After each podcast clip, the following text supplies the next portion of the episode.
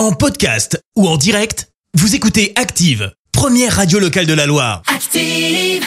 Allez, place à l'info du jour qui fait du bien et direction la Haute-Garonne ce matin. Avec l'innovation d'un EHPAD, l'EHPAD des Trois Fontaines de Muret, situé au sud de Toulouse, a créé un train thérapeutique. Le wagon est proposé aux résidents qui sont atteints de la maladie d'Alzheimer et de troubles cognitifs.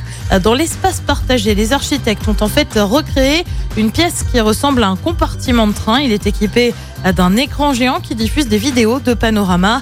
Ce train thérapeutique permet aux résidents de voyager virtuellement, de réduire les tensions et l'anxiété.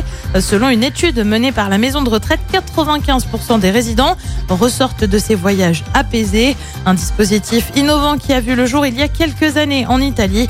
Depuis sa mise en service en juillet dernier, 129 voyages ont été proposés aux 14 personnes occupant l'unité Alzheimer de cette maison de retraite du sud de Toulouse. Merci, vous avez écouté Active Radio, la première radio locale de la Loire. Active.